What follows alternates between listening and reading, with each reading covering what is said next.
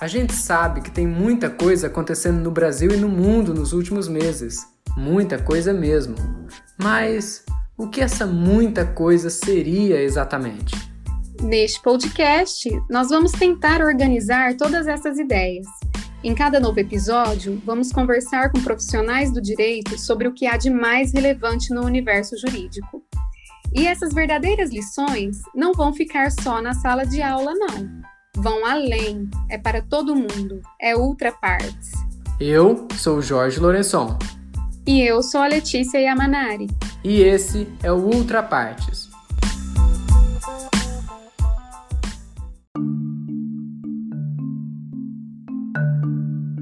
Transparência, legalidade, ética, integridade, autorregulação.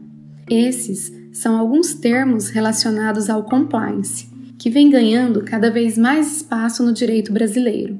Fala-se até em direito de compliance. Tem como fundamento a legalidade e a ética, e teve sua ascensão no Brasil com a Lei Anticorrupção. O episódio de hoje terá como tema principal o compliance aplicado na esfera empresarial e na administração pública. Falaremos também sobre um dos temas mais polêmicos a serem debatidos este ano pelo Congresso Nacional a reforma administrativa. A conversa de hoje é com o professor Paulo Ricardo Santana, que é mestre em administração público-privada pela Faculdade de Direito da Universidade de Coimbra, em Portugal, MBA em Direito e Gestão com ênfase na área educacional, assessor jurídico de prefeituras, institutos de previdência e câmaras municipais e compliance consultant do grupo Âmbar Amaral. Eu gostaria muito de agradecer a presença do professor Paulo aqui conosco hoje. Ele foi nosso professor de Direito Administrativo, lançou um livro recentemente sobre compliance nos contratos públicos. Parabenizo por isso, professor. E é uma satisfação tê-lo aqui no Ultra Partes hoje. Professor, o que é o compliance e quais são os seus objetivos? Olá, Letícia, Jorge. Um grande abraço para vocês e eu já deixo aqui os meus parabéns por essa iniciativa fantástica, né? Que é, é elaborar o podcast e trabalhar essa ferramenta que, que pode levar informação, que leva aqueles que nos ouvem conhecimento também, né? Então eu deixo meus parabéns a vocês e os meus agradecimentos pelo convite que me fizeram. Realmente é muita honra é, estar com vocês e poder contribuir com vocês da melhor maneira possível. E claro, é a parte mais importante de todo esse processo aqui, né? Deixamos os nossos agradecimentos àqueles que nos ouvem e que acessam uh, a essa, essa obra que é feita por vocês com tanto carinho, com tanta dedicação. Mais do que isso ainda, para nós é um grande prazer falar sobre o compliance e, e tratar do compliance e daquilo que ele é, daquilo que ele almeja, daquilo que ele pode proporcionar é, nas estruturas e nas instituições que se utilizam dessa ferramenta. Então vamos lá, primeiro de tudo, o que, que é o compliance? É claro que quando nós fazemos esse tipo de pergunta, nós estamos estabelecendo aí um critério de conceituação, né? E, e todo conceito, para ser melhor compreendido, ele precisa ser analisado de maneira segmentada. Um conceito de algo traz várias informações. Então, o nosso objetivo não é ficar aqui conceituando, lendo o conceito de compliance, mas buscar levar ao nosso ouvinte, aquele que nos assiste, que nos ouve, uma compreensão mais fácil do que nós estamos tratando. Então, o compliance, primeiro de tudo que nós temos que compreender, ele é uma ferramenta de governança corporativa. Então, a própria governança corporativa já tem a sua conceituação, ela estabelece alguns elementos essenciais que são próprias dela, governança corporativa, com algumas características específicas e sempre voltado, sempre voltadas essas características para a melhor eficiência, para uh, o melhor esclarecimento.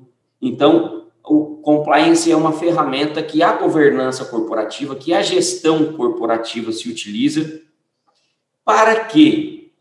Para consolidação, primeiro, elaboração, segundo, consolidação da ética e da integridade em qualquer instituição. Então, quando nós falamos em compliance, nós falamos de ética e integridade. E ele, compliance, vai ser uma ferramenta que vai trabalhar esses aspectos ou numa empresa, ou num órgão público, enfim, seja lá onde essa ferramenta de governança estiver sendo utilizada. Mas como o compliance faz isso? Ele faz isso através de mecanismos que também são caracterizados dentro e na estrutura do próprio compliance. Quais são esses mecanismos? Primeiro deles, o compliance vai, para trabalhar ética e integridade, ele vai cuidar de fraudes, receber informações a respeito de fraudes que possam estar ocorrendo naquele, naquela instituição, naquele órgão, naquela empresa. Depois que receber essas possíveis informações que lá nós chamamos de denúncias, né? É, o compliance vai tratar essa fraude, vai buscar é, conhecer melhor o que está acontecendo e quem são os possíveis fraudadores. E no passo final, o compliance vai usar dos seus mecanismos para proporcionar ao gestor a melhor decisão diante daquilo que possa estar acontecendo relacionado à fraude.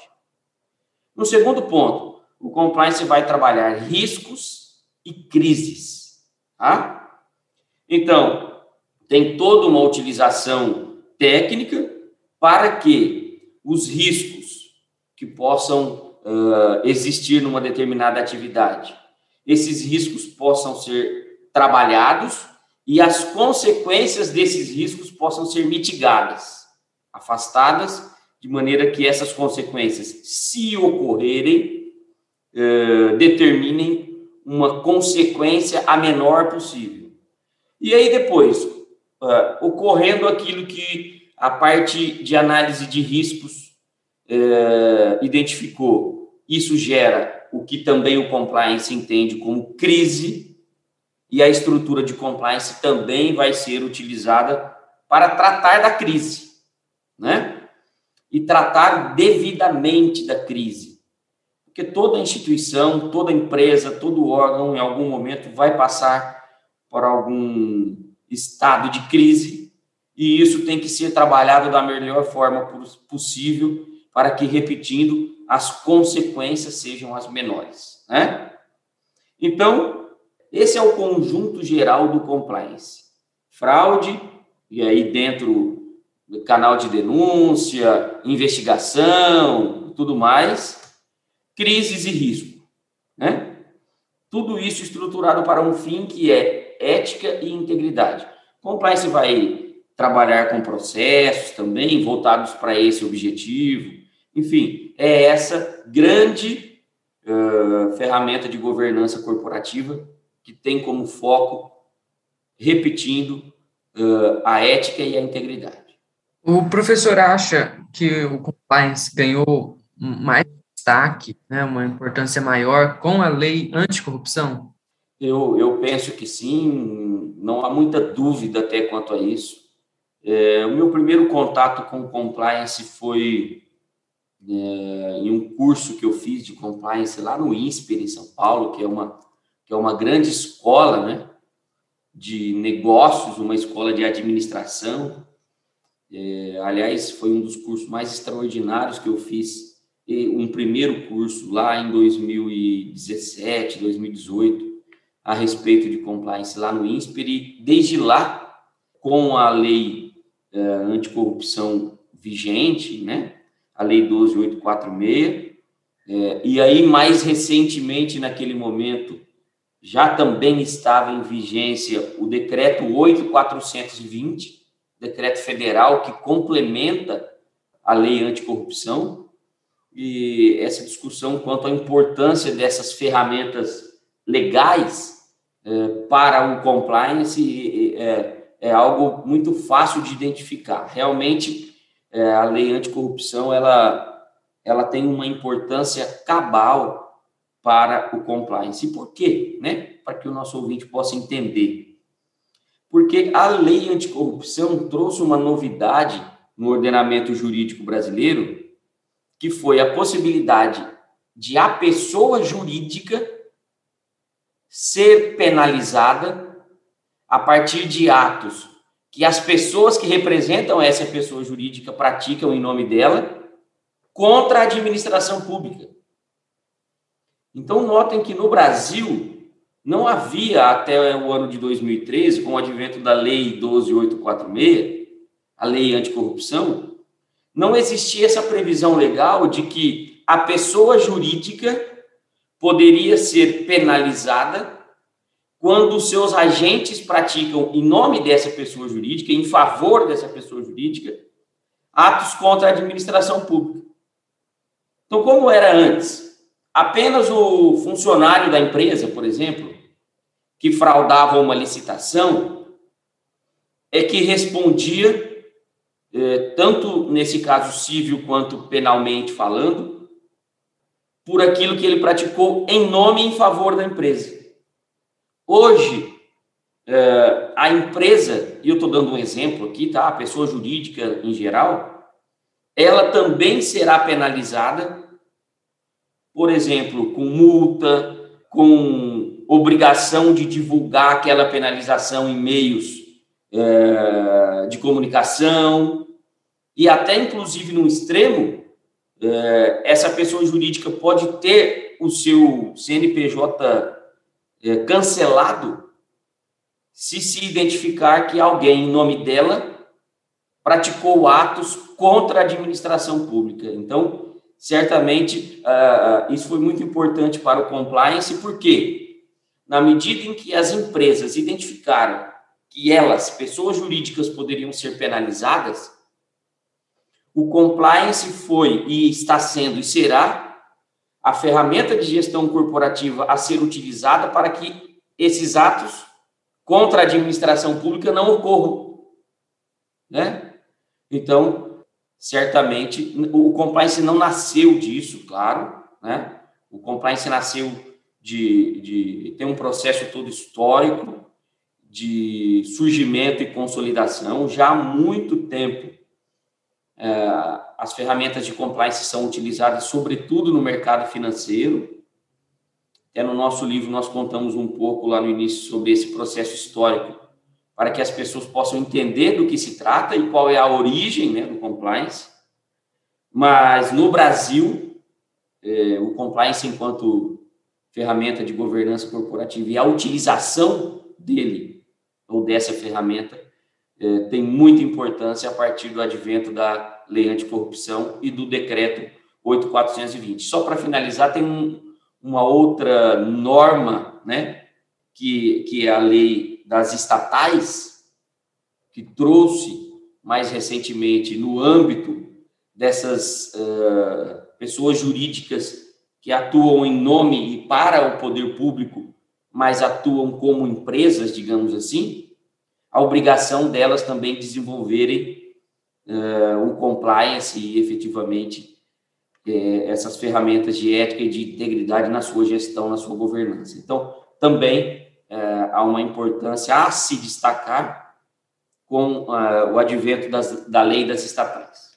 Professor, e a lei 12.846, ela estabelece também que as empresas que têm um programa sério tenham até um atenuante, né, caso venham a cometer algum ilícito, né?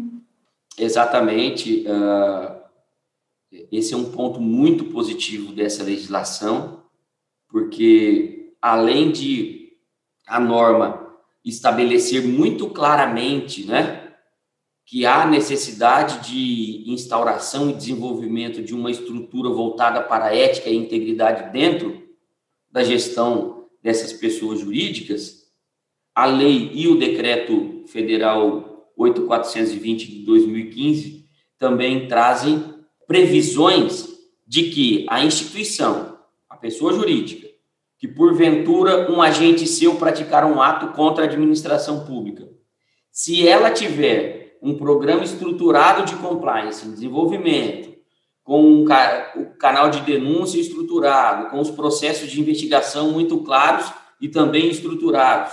Enfim, quando a empresa mostra que ela tem mecanismo, mecanismos internos de controle e de combate a atos contra a administração pública, as sanções que podem advir daquele ilícito, elas podem ser amenizadas, digamos assim, não é? é uma empresa que um agente seu pratica um ato contra a administração pública que não tem um programa estruturado de compliance sofrerá sanções mais pesadas em comparação com aquela empresa que, mesmo ocorrendo esse ato ilícito, é, demonstrar que tem na sua estrutura uh, o programa de compliance. Eu, em um outro curso que eu fiz recentemente, é, mais recentemente, né, é, no âmbito até de pós-graduação lá na ESN em São Paulo, tive a oportunidade de ter aula com a professora Olga Pontes, que é head de compliance uh, da construtora Odebrecht, e que foi uma das responsáveis, se não a grande responsável pela reconstrução uh, da Odebrecht a partir da construção de um programa legal, estruturado, sólido de, de compliance dentro da empresa. Então, ela cita muito as experiências que ela teve a partir do fato ocorrido com a construtora Odebrecht, com como se deu essa reconstrução do programa de compliance dentro da construtora Odebrecht e agora, recentemente, é, a construtora Odebrecht recebeu um, recebeu um prêmio internacional que reconheceu que o programa que ela tem hoje de compliance é um dos mais é, estruturados do mundo no âmbito da gestão da gestão corporativa desse nível aí, que é o pico da pirâmide do nível da gestão corporativa do mundo todo, uma empresa grandiosa, né? Então, certamente é, tem esse aspecto na Lei 12846, que é muito importante e que deve levar a, os órgãos públicos e as empresas a se conscientizarem da importância do compliance e do dever que eles têm, que elas têm, de é, ter um programa estruturado. Professor, é, esses mecanismos de autorregulação adotados pelas empresas, que se relacionam à legalidade, à ética e à autorresponsabilidade, é muito discutido e aplicado na esfera empresarial e é um aliado quando se trata da governança corporativa, como o senhor já citou aqui. E quanto à administração pública, é, já está sendo utilizado programas de compliance ou ainda é pouco conhecido e pouco utilizado? Letícia, uh, nós não visualizamos no âmbito da gestão pública, da administração pública, algo nem sequer próximo do que é o compliance na iniciativa privada. Não há, com raríssimas exceções, e sobretudo se identifica é, essas exceções, elas são identificadas no âmbito de alguns órgãos da União, enquanto que em órgãos dos estados, do Distrito Federal e principalmente dos municípios se vê pouquíssimo ou quase nada a respeito do compliance utilizado nessas estruturas. Então, nota-se que o poder público, eu não sei nem se poderíamos dizer que inicia nesse momento a utilização da, do compliance. não sei nem se inicia. Eu acho que esse não é o nome ainda a ser utilizado, não é a expressão melhor a ser utilizada, porque eu vou dar um exemplo muito claro. Vamos pegar aqui no aspecto regional. É, eu trabalho para alguns prefeitos. Para você ter uma ideia, eu sou head de compliance do grupo Ambra Amaral, né, que é um grupo empresarial grandioso daqui de Santa Fé do Sul, do interior do estado de São Paulo e do Brasil todo. É um grupo que atua na área do agronegócio, e, e tem o seu programa de compliance estruturado. Nós iniciamos esse processo todo há mais de dois anos. Os gestores do grupo, os proprietários, é um grupo familiar, já desde algum tempo compreenderam e não foi muito difícil por conta, inclusive, dos valores que movem a atuação empresarial do grupo, de todas as empresas que estão vinculadas ao grupo. Então, eu sou head de compliance do grupo Ambra Amaral é, e também sou advogado da área pública, que é a minha primeira atividade profissional há 20 anos ou mais. E eu trabalho para cinco prefeituras como advogado e nenhuma dessas prefeituras, e não é uma crítica, não, é só uma constatação, tá? Por conta é, é da dificuldade que nós temos e teremos para desenvolver é, essas, o próprio compliance dentro, e aí cito de novo dos municípios, por conta de pessoal, por conta de estrutura administrativa ainda em dificuldade, por conta de recurso financeiro que não existe. A verdade não é que nem que tem pouco recurso financeiro, Poderíamos dizer até que ele é inexistente nesse aspecto. Mas se nós formos ainda alargar o, nosso raciocínio para os municípios maiores da nossa região aqui, vamos colocar um raio de 200 quilômetros, eu que deixo a pergunta para vocês. Qual tem um programa de compliance estruturado? E aí fica aqui nesse aspecto sim uma crítica, que talvez, inclusive, essa falha se dá até por desconhecimento, eu acredito nisso, não é por intenção, muito longe disso, mas que fique o registro, nós teremos prefeitos e administradores públicos que ouvirão o nosso podcast. É, o compliance, ele tem como aspectos fundamentais, né, a detecção de situações de fraude, ou seja, que afrontam a ética e a integridade e, portanto, se afrontam ética e integridade, afrontam a lei, né? Depois, essas estruturas no compliance ou essas denominações, elas se dividem, dividem em três, né? Detecção, reação e remediação da fraude. Isso é o tripé do compliance. E o que acontece e que os gestores públicos têm que entender é que a responsabilização pessoal por situações que conflitam com a ética e a integridade nesses órgãos públicos, nesses entes governamentais onde eles governam, a responsabilização pessoal que pode recair sobre eles é gravíssima.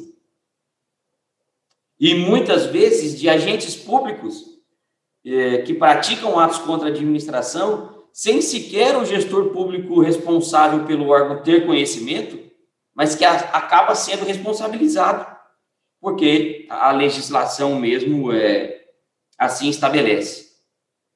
Então, é, é preciso que os gestores públicos, nesse aspecto, compreendam ou partam da compreensão de que o compliance é extraordinário para o órgão público que eles administram, mas é um mecanismo, inclusive, de proteção deles próprios, das suas vidas, do seu patrimônio seus familiares que mais tarde herdarão o patrimônio que esse gestor público construiu com tanto suor, né? com seu trabalho, mas que depois que assumem um órgão público, situações podem ocorrer que venha destruir esse patrimônio que o gestor público conquistou com tanto suor e com tanto trabalho. E aí veja, se o compliance é um mecanismo de governança corporativa que protege essa situação, é preciso que os gestores se conscientizem quanto à, necessidade mesmo que os órgãos que eles administram têm a respeito do compliance. Mas, no aspecto público, realmente, eh, nós temos aí uma... Tem alguns órgãos governamentais, o estado de Alagoas, por exemplo, tem um programa muito sólido, já desenvolvido há alguns anos de compliance, isso é, perante a Secretaria Fazendária do Estado. É o professor Rodrigo que cuida disso lá, e é um modelo, é um case, mas, repetindo, no âmbito da, da administração pública, realmente, o compliance praticamente não existe, infelizmente. Professor, eu vou mudar o assunto agora para a gente falar especificamente sobre reforma administrativa. Ah, como a Letícia disse, o professor foi nosso professor de direito administrativo, e esse é um assunto que interessa muito né, a esse ramo do direito, porque ah, é o que mais se discute nesse momento. Eu quero saber a opinião do professor sobre a reforma administrativa. A gente vai ter mais retrocesso, mais benefício? Como o professor vê essa questão? Jorge, você sabe que esse ponto, o nosso podcast vai ser ouvido muito, tá? Por conta da polêmica dessa pergunta. E por que polêmica? É um assunto polêmico, claro. E, e é um assunto mais polêmico ainda quando se trata de proposta de reforma vinda do governo federal. Né? Infelizmente, o governo federal, apesar de todos os esforços, ele acaba se envolvendo em polêmica quase todo dia, e a reforma administrativa é mais uma delas. Vocês sabem disso, eu tive oportunidade de, de trabalhar como advogado, integrar né, a equipe de advogados que, que atuou na campanha eleitoral do presidente Jair Bolsonaro e é, um, uma crítica que eu posso externar com absoluto respeito à, à pessoa e ao governante, isso é necessário sempre, e nem por isso a crítica tem que deixar de existir, o respeito existe junto com a crítica, né? desde que ela, claro, é, tenha premissas de ética e de integridade, é nesse sentido, mas uh, a reforma administrativa que foi apresentada pelo governo federal e que está a passos muito lentos no Congresso Federal, também pelo pouco empenho dos órgãos governamentais, esse é um ponto crítico. É, essa reforma administrativa que está a se desenvolver aí, para mim, na minha humilde opinião, ela eu não consigo enxergar que ela vai trazer melhoras nem para o Estado brasileiro e muito menos para a população brasileira. Porque veja só, é importante isso, né? Nós temos que pensar quando nós estamos a fazer algo, nós temos que ter duas premissas: o que eu estou fazendo e para o que eu estou fazendo. Então veja, para que a reforma administrativa? A reforma administrativa existe, primeiro, para modernizar a estrutura governamental, né? para trazer uh, clareza e objetividade quanto às estruturas de pessoal, sobretudo, e de atribuições da administração pública, mas, sobretudo, inclusive no Brasil, a reforma administrativa se destina a diminuir os custos do Estado. Porque é evidente, quanto mais alto o custo do Estado, maior aquele que sustenta o Estado, que é o particular, que é o contribuinte, o pagador de impostos, vai ser uh, penalizado, vai sofrer, vai ter que gastar o dinheiro uh, que ele conquista com seu trabalho, mas que o Estado acaba recebendo para si para o seu custeio. Então, o Estado brasileiro é um Estado que custa muito. E a estrutura administrativa do Estado é uma das, se não a, a que mais impõe esse alto custo ao Estado brasileiro. Vamos dar um exemplo? Não é crítica isso que eu vou falar aqui agora, é só uma constatação. E, e eu também não quero é, me posicionar a favor ou contra nada. Não é esse o meu interesse, jamais. Mas eu vou citar um fato. Tem uh, uh, carreira de servidor público que durante o ano tem 60 dias de férias. Então, o trabalhador da iniciativa privada, nós, cidadãos comuns, ele trabalha, paga o imposto, o Estado recebe o imposto e paga o seu funcionário, funcionário estatal, aquele que está vinculado aos quadros do Estado para prestar serviço público, né?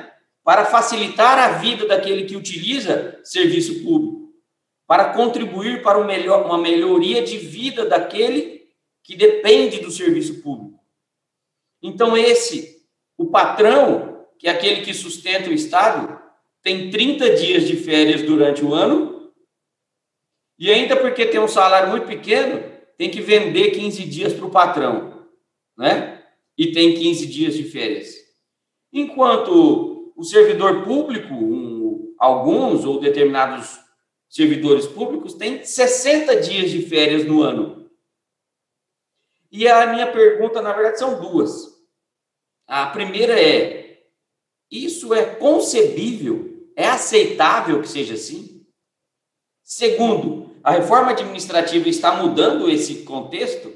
Eu estou falando de algo prático aqui, mas nós poderíamos citar pelo menos 50 questões como essa. E aí, esses quadros que têm 60 dias de férias, que são servidores públicos, funcionários públicos, eles gozam 30 dias de férias todo ano, ou na maioria, e recebem os outros 30 dias em dinheiro. Então, veja, se nós formos tratar de reforma administrativa, para o que ela serve? Isso tem que ficar claro. Ela serve para diminuir o peso do Estado sobre a sociedade, o peso financeiro do Estado. A ex-ministra Thatcher, né, que é uma representação muito objetiva desse conceito de Estado que eu estou falando, que é o único, fique o registro, que é o único conceito de Estado que se pode discutir, não tem nenhum outro. Ela dizia: não tem dinheiro público, né? tem dinheiro do particular que entregou para o poder público. Então, vejam, é, a reforma administrativa é justamente para diminuir esse peso que o Estado impõe para aquele que o sustenta. E aí fica a pergunta: a nossa reforma administrativa, o modelo que está aí, vai mexer nessa estrutura? Eu vou dar um exemplo claro. No ano de 2008, eu fiz mestrado em Portugal, terminei há mais ou menos um ano lá na Universidade de Coimbra. É, foi uma experiência fantástica na minha vida, né? Além de ter a oportunidade de ter estudado na maior universidade de língua portuguesa do mundo, que é a Universidade de Coimbra, inclusive no nosso livro a apresentação e o prefácio são de dois queridos e honrados professores que eu tive lá no mestrado, né? E, e, então, um, o professor Calvão é vice-reitor de Relações Internacionais da Universidade de Coimbra, e o professor Licínio, que são esses dois que eu estou citando, é um profundo conhecedor da área de contratações públicas em Portugal e na Europa. O professor Licínio é, milita como docente na área do direito público e das contratações públicas na Universidade de Coimbra há muitos anos, né? Então, é, é, tem uma experiência fantástica quanto a isso, quanto à área da administração pública. E lá em Portugal, no ano de 2008, quando o país quebrou, junto com quase a Europa toda, é, o governo implantou, implantou medidas que, é, em conjunto, foram denominadas troicas, se vocês quiserem pesquisar sobre isso. E qual foi a primeira medida do governo? Reforma administrativa e diminuição do salário dos servidores públicos. Eu gostei disso? Eu tenho prazer em dizer isso? Claro que não. Não tenho prazer em dizer isso. São pessoas, são famílias que tiveram a sua renda diminuída financeiramente, porque passaram a, ganhar salários menores, mas a questão é: o Estado pesava muito para a sociedade.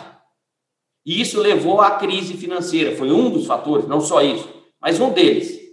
E um dos mecanismos a serem utilizados para sair dessa crise, diminuir a carga financeira do Estado. Então, a reforma se destinou a essa diminuição. E um dos pontos foi a diminuição do salário do servidor. Ah, Paulo, mas você quer que diminua o meu salário? Algum servidor poderia dizer. Não, eu não quero nada. O que eu quero é que nós tenhamos um Estado que pesa menos para a sociedade. Contando que o Estado brasileiro é um dos que mais pesa para a sociedade em comparação com outros do mundo inteiro. Nós sabemos hoje os pais falam para os filhos assim: ah, filho, você faz tal curso e vai fazer um concurso. Como pode um Estado uh, liberal segundo a própria Constituição Federal, que preza pela livre iniciativa, como pode ser o Estado a melhor opção de renda para um trabalhador? A melhor opção de renda para um trabalhador tem que ser sempre a iniciativa privada, não tem como. Quando é o contrário, tem algum problema. E a reforma administrativa, voltando lá no início, se destina exatamente a isso. E não é para isso que ela está sendo feita. Então, infelizmente, eu sou um crítico da reforma administrativa que está aí, tá? E acho que se ela não for revista, vai ficar pior.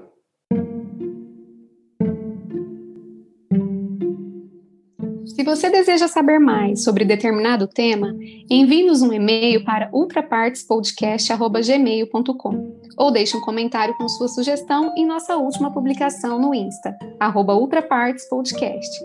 Ah, e não se esqueça de nos seguir para ficar por dentro de todas as novidades.